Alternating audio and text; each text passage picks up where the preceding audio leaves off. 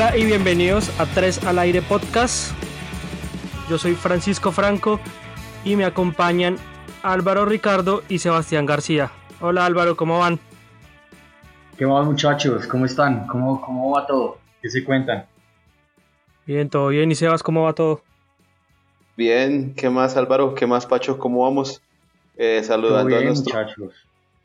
Todo bien, todo bien. Saludar a, a, a las personas que nos escuchan. Y una vez, muchas gracias por escuchar esta contaminación auditiva, un nuevo programa. ¿Qué, ¿Qué hicieron el fin de semana y toda la semana anterior? Pereza, pereza y más perezas. Acá, acá en Colombia hubo puente, un puente largo. Eh, eso, Instagram estuvo lleno de, de puras historias de gente paseando, aprovechando el fin de semana. Y Oiga, pues, sí, que eso, estaba viendo, que yo creí que Colombia estaba mal, pero todo el mundo está viajando. O sea, la gente se desató, estaba desatada saliendo, aprovechando y tratando de retomar la, la vida y las cosas, pues la normalidad. pero entonces sí hay plata, porque si hay para viajar hay, hay plata. Apare- aparentemente hay plata, ¿no? O sea, el colombiano se queja, pero para gastar sí hay. Eso es como el día del Black, del Black Friday, ¿no? El, famo- el famoso día, no Black Friday, sino el día sin IVA que hubo acá, que hubo acá en, en Bogotá, que la gente se estaba quejando porque no había plata, que estaban cerrando las, las empresas, pero el día sin IVA, al costo, Catronics y todas las tiendas estaban a reventar, porque no le cabía ni una persona. A eso, a eso iba yo, porque, digamos, aquí preocupa eso, ¿no? Que, que la gente como que gasta más de lo que, de lo que se gana y de pronto las deudas en diciembre que se avecinan no, no, no van a dar espera, pero pues me parece bien, es, es una, una forma de invertir la- el dinero y la gente es como libre de, de invertir su plata en lo, en lo que desee, pero... No hay educación financiera. Exacto, es más cultura latina, más cultura latina que el latino gasta, gasta y gasta y, y a veces no, no tiene y bueno, Y, y otra cosa, mejor dicho. Y otra cosa es que, o sea, esa vuelta a la normalidad es algo como que de verdad es como si no hubiera pasado nada de lo que vivimos durante este tiempo. Entonces a mí también como que, por unos lados me preocupa porque la gente se está tomando como muy a pecho eso de que ya, ya la, la, la, entre comillas, vuelta a la normalidad. Pero ¿hasta cuándo es la vuelta a la normalidad? Eso todavía se demora un buen tiempo. Sí, pero en teoría todo está abierto, o sea, todo, usted puede salir a hacer sus cosas como quiera, pero cuando las UCI vuelven a registrar como un, un nivel alto otra vez de, ocupación, o se ocupen un poco más, ahí ya la alcaldía cierra otra vez, los mandan a cuarentena, eh, cierran otra vez probablemente con pico y cédula, pues eh, a la gente, los establecimientos niños que volverán a cerrar. Esa es la, la, el signo de pregunta, pero al parecer así va la vaina. Por, por El lado. rebrote. Exacto, al rebrote. Ahí es donde todo el mundo se va a empezar a lamentar, a lamentar nuevamente. Sí, eso es verdad. ¿y eso qué- es y- verdad. ¿Vieron fútbol? ¿Vieron eliminatorias? Sí, sí, yo vi todos los Sí, partidos. claro. Yo me vi el partido de Argentina-Ecuador y el de Uruguay-Chile y el de Colombia, obviamente. Argentina-Ecuador estuvo bien regular. Partidito como aburrido. Sí. Ecuador, Ecuador no tiene fútbol. Y Argentina, no sé. No sé qué le pasa a Argentina. No, no, yo no le vi fútbol. Ganó por un penalti. Bueno, comenzó sumando. Brasil, una máquina, arrolló. Muy apagado, muy apagado Messi en ese partido, solo la el destello del penalti, pero no más. Pero Sí, si no, ustedes no si- nos ponemos a ver, digamos, lo de Ecuador es algo apenas normal porque pues Gustavo Alfaro hasta ahora creo que ni ha dirigido como un, un número de prácticas como para que Ecuador tenga como ya un sistema de juego claro. O sea, lo de Ecuador es apenas entendible porque hasta ahora está iniciando como un nuevo proceso con el, con Gustavo Alfaro. Pero lo de Argentina sí me dejó como, yo no sé, como Sorprendido. Sorprendido. Exacto, porque sorprendido. se supone que Leonel Scaloni ya estaba como conformando un equipo base y va y se juega este partido allá en la bombonera, un partido para el bostezo. Entonces, peor que este programa. Entonces, pues, Y yo tengo no una pregunta, una para Sebastián. ¿Hoy sí tiene buen Sí. internet? pues hasta el momento no me ha molestado. Vamos a ver. Ojalá confiemos en esperemos- los de. Claro, Esperemos esperemos que a ver. todo el programa. ¿Y cómo vieron a Colombia? Yo vi a Venezuela muy armado, ¿no? Como que bajó el nivel. Yo esperaba algo más de Venezuela también. A ver, Venezuela, Venezuela sorprendía y se esperaba mucho Venezuela por cómo terminó la Copa América y por cómo terminó la eliminatoria pasada. Eh, pero sin embargo, en, esta, en este inicio de, eliminatoria dejó muchas dudas. Obviamente es un ciclo diferente porque venía haciendo las cosas muy bien con Farías y con Dudamel. Era un equipo aguerrido que mostraba buen fútbol, pero cada vez una Venezuela que está totalmente desconocida, aunque dicen que no jugó con todos los titulares. Pues hay que esperar a ver. Sí, muchos, muchos no pudieron viajar. Sí, varios, varios. Por ejemplo, ese Salomón Rondón no lo dejaron viajar y ese man es buen jugador. Sí, no lo dejaron jugar, eh, no lo dejaron venir. Fariñez, el arquero, que es un arquerazo, sí se le notó la falta de nivel, porque está Pero chupando mucho. allá en Francia.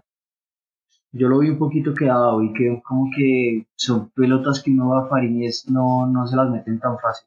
Como la defensa de Venezuela, que la, la, la defensa tan mala de Venezuela, ¿no? Porque también hay que hablar de eso porque Chancellor atrás y, y no me acuerdo el otro.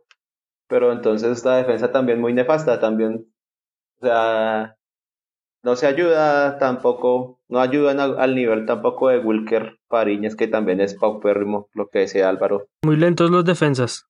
Sí, digamos, por ejemplo, por, ya, ya por lo menos vimos que un partido de eliminatoria televisa y mueve más televisores que la transmisión de Iván Duque. Eso sí quedó comprobado. más que el show de... Del show de Iván Duque, sí. De hecho, cancelaron el programa por transmitir el partido de Colombia. Y fuera que fuera un espacio como, como constructivo, donde, donde no solamente se tocaran temas como de coronavirus y lo que estamos haciendo, sino que pues al mismo tiempo donde se muestren las problemáticas de la gente que, o sea, que está pasando necesidades básicas, que no tiene acceso a tomarse un agua potable, acceso a, a tener el servicio básico de, un, de luz, de alcantarillado. Entonces, pues hay cosas que toca mostrar, pero no, ahí muestran solamente lo lindo, lo que hay que ver, lo que hay que sacar pecho.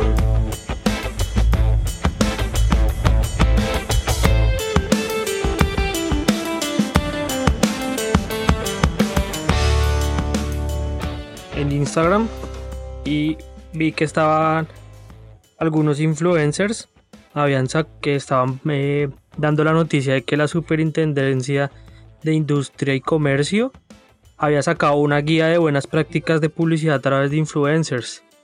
¿Qué saben ustedes desde allá? ¿Cómo, cómo están manejando todo el tema del, del marketing eh, a través de influencers? Porque he visto también muchas quejas a través de internet. Sí, pues aquí han, han habido como muchas quejas porque ahí, digamos, en cuanto a los influencers y ese tema, han, han hecho, han promocionado varios productos, productos que, que ponen a la venta y pues la idea es hacer como un tipo de capital y pues los influencers son como esa fuente para poder hacer ese capital.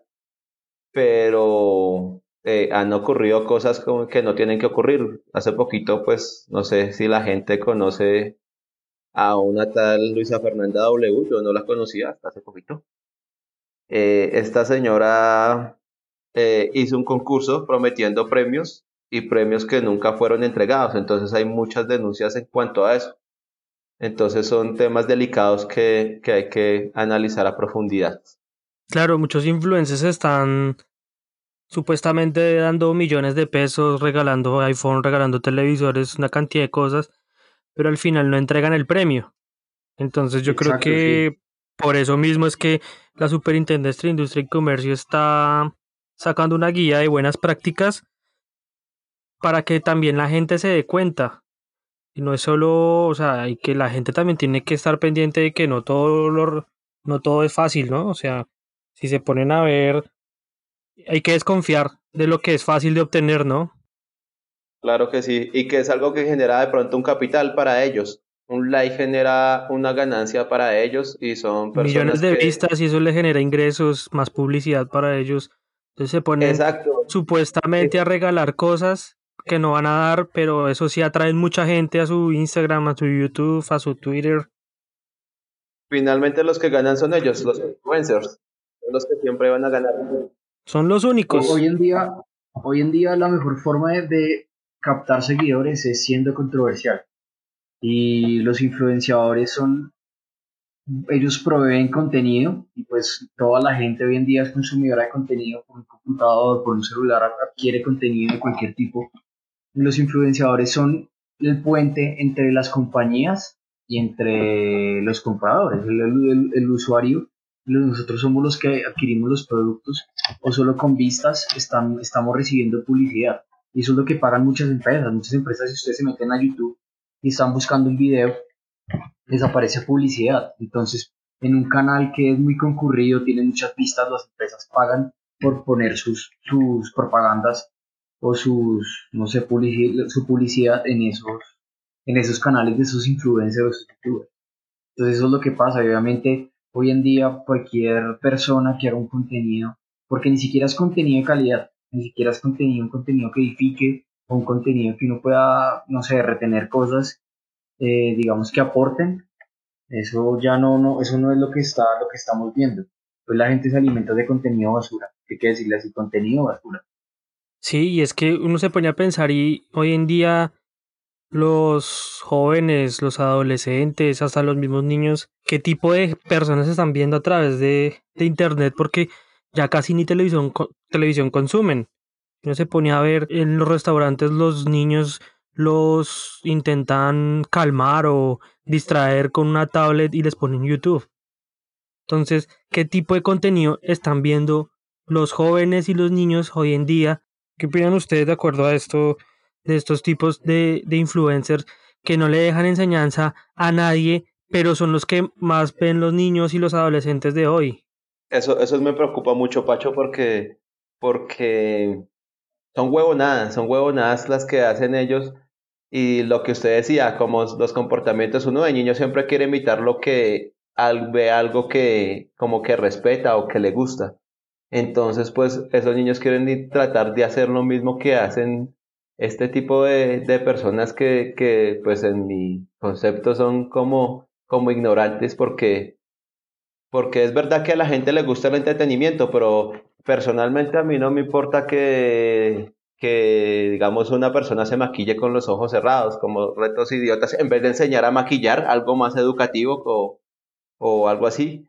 Eh, o, o, que ay, no comí no comí en ocho horas. Eso es hacerle un daño al propio organismo y hay niños que hacen lo mismo que no pueden comer en ciertas horas o en ciertos días. Les, les quería dar como un dato importante. La revista Forbes sacó en el mes de marzo los 10 influenciadores que más, que más capital reciben eh, en el primer puesto está Paula Galindo, conocida como Pau Tips. Ella eh, genera un capital de 150 mil dólares por campañas internacionales y 100 dólares por campañas nacionales. Ella hace 11 campañas al año. Imagínese la plata que se está ganando Pau Tips. En segundo ¿100 dólares o 100 mil? 100 mil dólares. 100 mil ah, dólares. En segunda posición está Sebastián Villalobos. La verdad yo no lo conozco ni me importa. Usted no vio un video de Sebastián Villalobos que es supuestamente, es que no me acuerdo bien, que estaba saliendo como que por allá de Egipto y que empezó a llorar y que empezó a decir que vio a Dios y empezó a llorar. A mí me pareció muy gracioso el video. una revelación y que Sí, sí, ese, ese, creo que es ese. Gracias a Dios no lo he visto. Véalo para que se cague la risa. bueno, voy a, voy a verlo, voy a, voy a... Después me echarle cloro en, los ojos. El tema es que hoy en día, cuando, cuando, por ejemplo, usted se pone a ver y se pone a pensar, y los medios de comunicación son un campo gigante para todas las empresas de publicidad. Y una empresa que tiene buena, buena publicidad y buen marketing es la que vende. Coca-Cola es un experto haciendo marketing y haciendo publicidad, eh, igual que McDonald's. Entonces, el punto es que las empresas obviamente y en, un mercado donde hay influenciadores y youtubers, y es un mercado en auge, que es un mercado que está dando mucha plata, las empresas buscan la forma de generar ingresos por medio de los influenciadores. Y pero, ¿cómo llegan los influenciadores a, esa cima? Con contenido basura, el problema es que la mayoría de gente que, que se alimenta de, digamos, de redes sociales, yo me incluyo, pero la mayoría de gente es gente que yo creo los millennials, por decirlo así, gente por debajo de los 32 años, 33 años. Y la mayoría de gente es la que utiliza dispositivos que donde tienen acceso a Instagram, a TikTok, no tienen pues Google, YouTube, entonces esos youtubers que están ahí, pues no sé, adquieren fama haciendo videos estúpidos donde hacen bromas o yo digo que, que el tema de maquillaje sea estúpido porque pues hay gente que le gusta y es respetable. Sí, sí, sí. Pero si hay contenidos, sí, sí, pero si hay contenido que hacen videos que a algunos le pueden parecer graciosos, pero son vainas que no edifican, o sea, o no, o no aportan, no enseñan, no dan algo. Si me pregunta a mí, o sea, digamos en cuanto al maquillaje, yo, yo estoy tal vez de acuerdo porque de pronto es algo productivo, porque es enseñarle algo a alguien que de pronto lo pueda hacer en el futuro y uno no sabe, de pronto puede generar, empezar una empresa de maquillaje o algo así. De hecho, tengo unas amigas que, que tienen su empresa de maquillaje y pues hacen sus tutoriales por medio de estas redes, que pues es algo bacano, chévere. Pero, o sea, ese, ese es el punto, o sea, o sea, es bueno que se lucren y es bueno que, pero, o sea, el punto no va a que se aprovechen de la gente. O sea, es bueno que de pronto hagan campañas de publicidad y promocionen tal producto, que sorteen tal cosa, pero que le cumplan a la gente, que no se aprovechen de la gente y que verdaderamente le enseñen como algo que le pueda aportar más adelante y no un video de un reto de un reto todo estúpido, un reto de de pronto de hacer una llamada. Hay, hay un youtuber ahorita que se estaba infiltrando a las clases que hacían los profesores, que, se, que pues eran clases virtuales, entonces el hombre se infiltraba a las clases y eso. Exacto. entonces eso es un irrespeto porque hay personas que, hay profesores que, que pues no dominan bien el computador, que hasta ahora están entrando como en esa etapa tecnológica y están dando todo de sí para poder dar una clase. Y viene un peladito, esto es estúpido, a intentarse meter a la clase, a intentar hacer eso y lamentablemente eso es lo que más vende, o sea, también es no, no, o sea, saber utilizar estos medios, pero con beneficio a las personas que puedan aportarle algo y que verdaderamente a la hora de hacer sorteos y eso, pues cumplan. Pero hay otro tipo de entretenimiento que es mejor, por ejemplo, que viajan, que son youtubers de viaje, hay otros que son de maquillaje, hay otros que son de deportes, ¿sí? porque por darle tanta relevancia a este tipo de personas que hacen pendejadas y no enfocarse más bien en ese otro entretenimiento que hasta de pronto puede ser más productivo y educativo para uno. Uno, cuando uno va a viajar, uno lo primero que hace es buscar a dónde ir en el sitio donde uno piensa visitar, dónde ir, dónde quedarse, qué hacer en ese lugar. Y muchos youtubers han ido allá, le explican a uno que no ha ido, que, que uno hasta ahora va a empezar ese viaje cómo moverse en ese país. Exacto, por ejemplo, hace, hace un tiempo cuando yo comencé a, como a pegarme un viaje, eh, yo empecé a buscar en YouTube como recomendaciones y casualmente llega la historia de un mexicano que se llama Alan por el Mundo, que el tipo es buenísimo y el tipo ya lleva mucho tiempo en las redes sociales, yo creo que fue de los primeros youtuber que empezó como a dar tips de viajes, a dar consejos, a mostrar cómo, a dónde ir, qué comprar, cuándo comprar, qué hacer y grababa todo. Y a mí, la verdad, personalmente como guía, me, me sirvió demasiado. Y una vez me puse a averiguar la historia de él, y el tipo es un, bueno, un man que comenzó en México, y el man es, actor, estudió teatro, y el loco, eh, una vez viajando por Europa, comenzó a, a, filmar y a grabar como toda su travesía por Europa, la montó en, en YouTube, porque no era como tal en ese momento, no era como el canal de YouTube o mi canal de YouTube, no, sino que la gente subía videos en YouTube y el tipo la montó y empezó a ver que mucha gente le empezó a escribir, oye, ¿cuánto, cuánto te costó este viaje? ¿Dónde compraste tiquetes? Y el man comenzó así a grabar su travesía y se dio cuenta que empezó a subir, a subir, seguidores. Y el tipo ahorita la rompe. Yo creo que es uno de los mejores de los que, como los viajeros con más seguidores en, en digamos en Latinoamérica. Y es un contenido que la verdad ayuda y aporta y uno lo puede ver y si le está ayudando para lo que uno quiere. El man ha viajado a muchos lados, entonces el tipo literal es una guía para uno. El tema, como que yo veo también, es que los youtubers son, los influenciadores, son influenciadores, son gente que tienen, que tienen, digamos que, un poder para darse a conocer o para transmitir algo a toda la gente. Y se me hace que, digamos que esta, este beneficio que los youtubers o los influenciadores tienen, no lo están sabiendo aprovechar. Por ejemplo, aquí en Colombia, un país donde pasan tantas cosas, yo creo que un youtuber o un influenciador podría levantarse y levantar la voz y ayudar a mucha gente. Y es cosa que no, no veo que hagan. Y la verdad, teniendo ese privilegio, no siento que lo estén sabiendo utilizar. A mí me preocupa más ese, ese lado. Y al, y al ver, digamos, estas nuevas generaciones, que todos estos youtubers o influencers se ganan la vida haciendo retos, haciendo bromas, creen que ir por ese lado es más fácil que, que estudiar una carrera, ¿no? Cree que ahora muchos niños quieren ser youtubers, quieren ser instagramers o hasta gamers y no, y no están pensando como tal en una carrera universitaria, sino que se quieren ir solo por ese lado. Sí, a mí, a mí me preocupa mucho porque o sea, esto es una forma de empleo y todos los trabajos son, son respetables. Digamos, también es como al colombiano siempre ha tenido la idea de hacer plata fácil y por eso es que han pasado como tantas cosas, hemos tenido como tantos problemas a lo largo de la historia, porque pues ese es el chip del colombiano, voy a hacer plata fácil, voy a hacer tal cosa, no hacer una carrera y eso. Y es lo que está induciendo ahorita como hacer un influencer, como pues yo puedo hacer capital, puedo tener mi plata sin haber tenido que sin haber tenido que pasar por una universidad. He visto amigos que, que hace poco quieren incursionar en el mundo de, de YouTube, en todo, todo este mundo. Pero y no está mal, no está mal incursionar en ese mundo. No está mal, no está nada mal. Pero entonces sí hacer contenido, tal vez que lo que decía ahorita Álvaro, y más estando en un país como Colombia que se presta para hablar de contenidos así que sean relevantes, pues no, no volver más como a lo, a lo mismo, a las mismas pendejadas, a los mismos retos, sino hablar de pronto tal vez de, de que por qué tomar una persona que tiene diabetes o por qué, qué, qué, qué, lados del meta tengo que ir a conocer, por el lado de la Macarena, eh, o, o, temas de política, o temas de historia, o temas que, o sea, que, que, verdadera, que, que verdaderamente le aporten a, la, a las personas y no, no las estupideces que, que vemos a diario.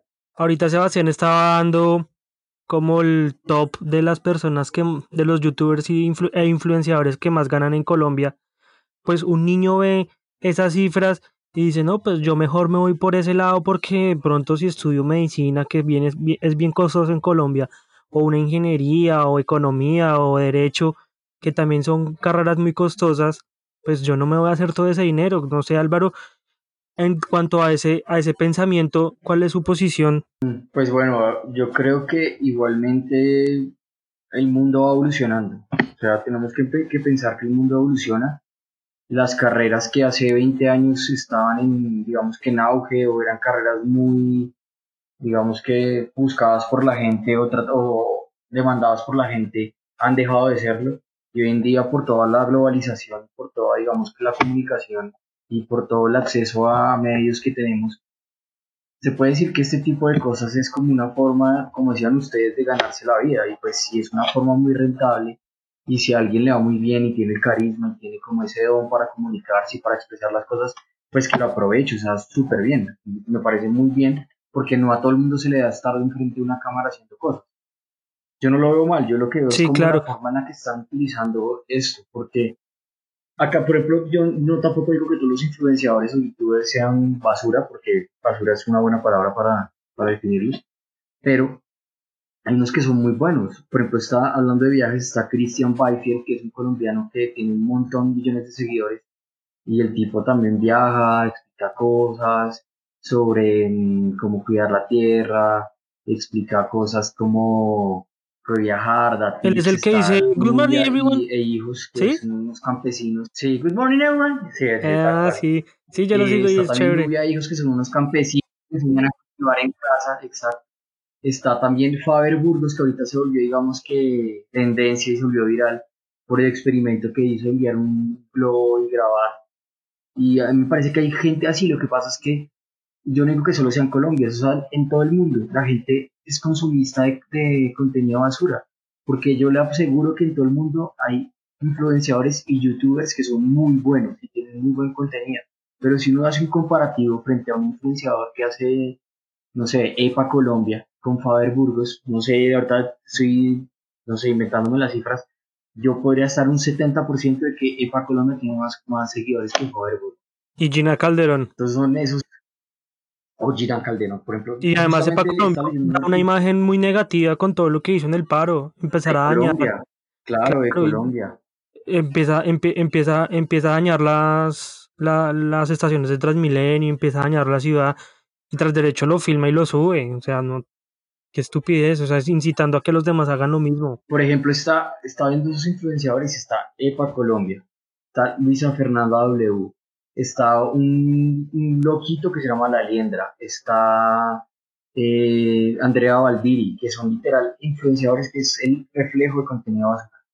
Es contenido que no tiene sentido, por ejemplo, este loco La Liendra en un carro amarró, amarró a, un, a un hilo un billete y lo ponía en la calle y lo jalaba. Y eso fue, digamos, controversial porque a un indigente, un- una persona a la calle, le la, la bromeó así. Y el tipo, pues, salió en, en Estados Unidos, eh, en una de las vallas de, del, se me fue el nombre.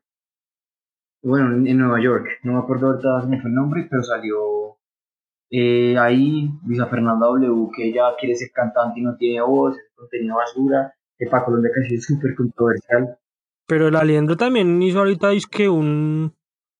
Lanzó un disco, una canción también. Y no, es que ya también si quieren son cantantes, entonces ya es como la Y fama es que y- eso, eso es un irrespeto. Digamos, a mí, en mi opinión, eso me parece un irrespeto porque, digamos, hay personas que verdaderamente estudiaron y tienen una carrera con, que tienen una, una carrera de música, que tienen una educación vocal. Entonces, para mí me parece un irrespeto que una persona que haya estudiado cinco años, que tenga una voz, que, que haya estudiado, vaya, venga un peladito de estos y saque una canción que, que la letra, me imagino, no, ni las quiero oír, me imagino esas letras todas tontas. Entonces, pues a mí, mi opinión me parece un irrespeto para la verdad, verdaderamente la gente que se ha dedicado como a eso, que, que ha estudiado, que tiene preparación vocal, que, que, que sabe del tema, mejor dicho. Para ustedes, ¿cuáles son los. o ustedes, cuáles son los youtubers o instagramers que siguen y que les gusta su contenido? No solo por educa educativo, sino también entre por la entrete entretenimiento. Personalmente, a mí me encanta mucho Nubia, Nubia e Hijos, pues como Álvaro ya lo había mencionado antes, eh, es una familia de campesinos que a usted le enseñan el verdadero valor del campo, cómo se vive en el campo, tal vez para la gente que, que no conozca el campo y eso. Hace poquito se murió, estoy triste porque hace poco se murió la perrita de ellos, Luna, era la compañera como de, de los tres. la envenenaron. La envenenaron, exacto. Entonces, pues, personalmente sigo mucho a Nubia de Hijos, que, que es una forma como nueva y de educar a las personas que no conocen la vida del campo y demostrar también cómo, la, cómo es la realidad allá para las personas que viven en el campo, para los niños que tienen que caminar dos horas para poder llegar al colegio. Entonces, eso es lo que verdaderamente vale la pena mostrar. Eh, hay otra cuenta que, otra, otra, otro canal de YouTube que me encanta que se llama Café Picante Morales. Eh, lo dirige Antonio Morales Rivera. Son charlas con personas que tienen, que, que son importantes, mejor dicho, eh, literatos, eh, músicos. Es un, un, sitio que se presta como para, para que la gente hable de cultura, para que la gente hable de lo que hace, mejor dicho. Entonces son espacios como muy interesantes. Eh, han participado personas que, que, admiro mucho como Santiago Maure, como Martín de Francisco, como, como el mismo Mario Mendoza.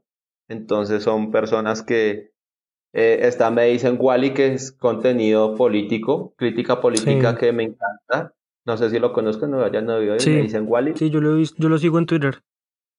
Ese man es, el, el hombre es abogado, entonces también habla mucho sobre la actualidad jurídica y, y leyes y, y, y, de derecho, pero también más que todo como a la crítica política. Entonces, ese tipo de contenido me encanta, igual que la puya, que pues yo creo que todo el mundo lo conoce, la conoce sí. y admiro. Hay una persona que admiro mucho y que se ha dedicado como mucho a esta profesión. De hecho, aprendí mis tareas de matemáticas, se las debo a él, que se llama Julio, Julio Profe. Eh, Julio Profe. Julio claro, Profe, entonces, yo también lo, lo, veo a él. Es un clásico. Exacto, entonces Entonces, vea que se puede hacer contenido interesante, es que se puede hacer contenido interesante y hay de dónde, de dónde sacar, hay materia prima para, para sacar. Entonces... Sí, por ejemplo, ya, ya que, ya que Sebas habló de Julio, de Julio Profe, eh, YouTube anualmente hace como una reunión de, de los youtubers e influenciadores más importantes de la red y Julio Profe fue invitado, creo que en el 2017. Vea, vea usted. Sí.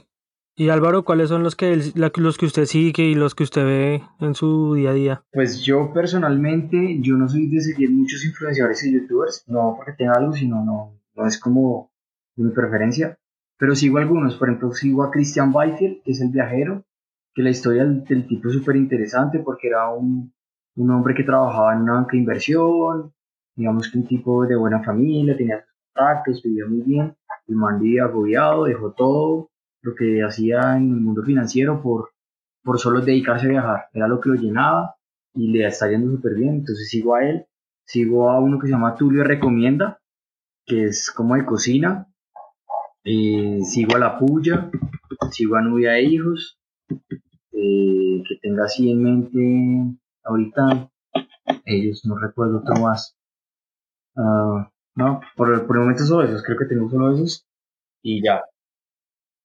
Yo sigo, me gusta mucho en, en YouTube ver un canal, pero no son colombianos, son españoles, que llama Fotolari, que hace muchos reviews de cámaras fotográficas, que a mí me gusta harto.